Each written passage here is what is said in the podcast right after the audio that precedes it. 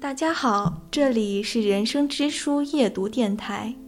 今天为大家朗读的是来自切尔诺贝利的悲鸣的片段。祝今夜好眠。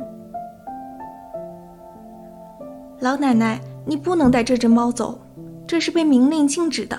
它的皮毛上带有辐射。不，孩子们，没有它，我哪儿也不去。我怎么能丢下它？我不会把它独自留在这里，他是我的家人。有一次，我把自己在切尔诺贝利拍的照片拿给孩子们看，结果人们立刻发火了：“你为什么要这样做？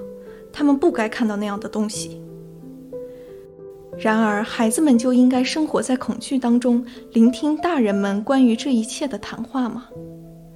他们的血液正在发生变化。他们的免疫系统已经被打乱。那个男孩稍稍有些口吃，而且小脸也涨得通红，看得出来，他平时一定是个很安静的小男孩。为什么没有人帮帮那些动物？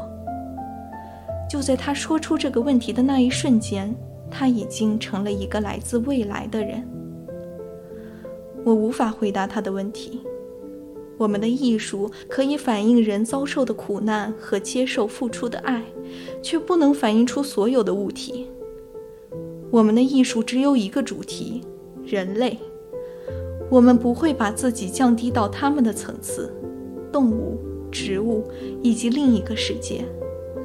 而切尔诺贝利的人们眼界却更开阔，他会向世间的一切挥手致意。那些年代悠久的树林现在还在那里，那些古老的树林，还有那蜿蜒曲折的河流，溪水的颜色几乎与茶无异。但清澈如天空、碧绿的草地，人们在树林里呼唤着对方的名字，对他们来说，一切都是那么自然，就像早晨醒来走进自家的花园一样。而你也站在那里。心里很清楚，这里的一切都已经受到了辐射的污染。今天的分享到这里就结束了，感谢您的收听，我们下期再见。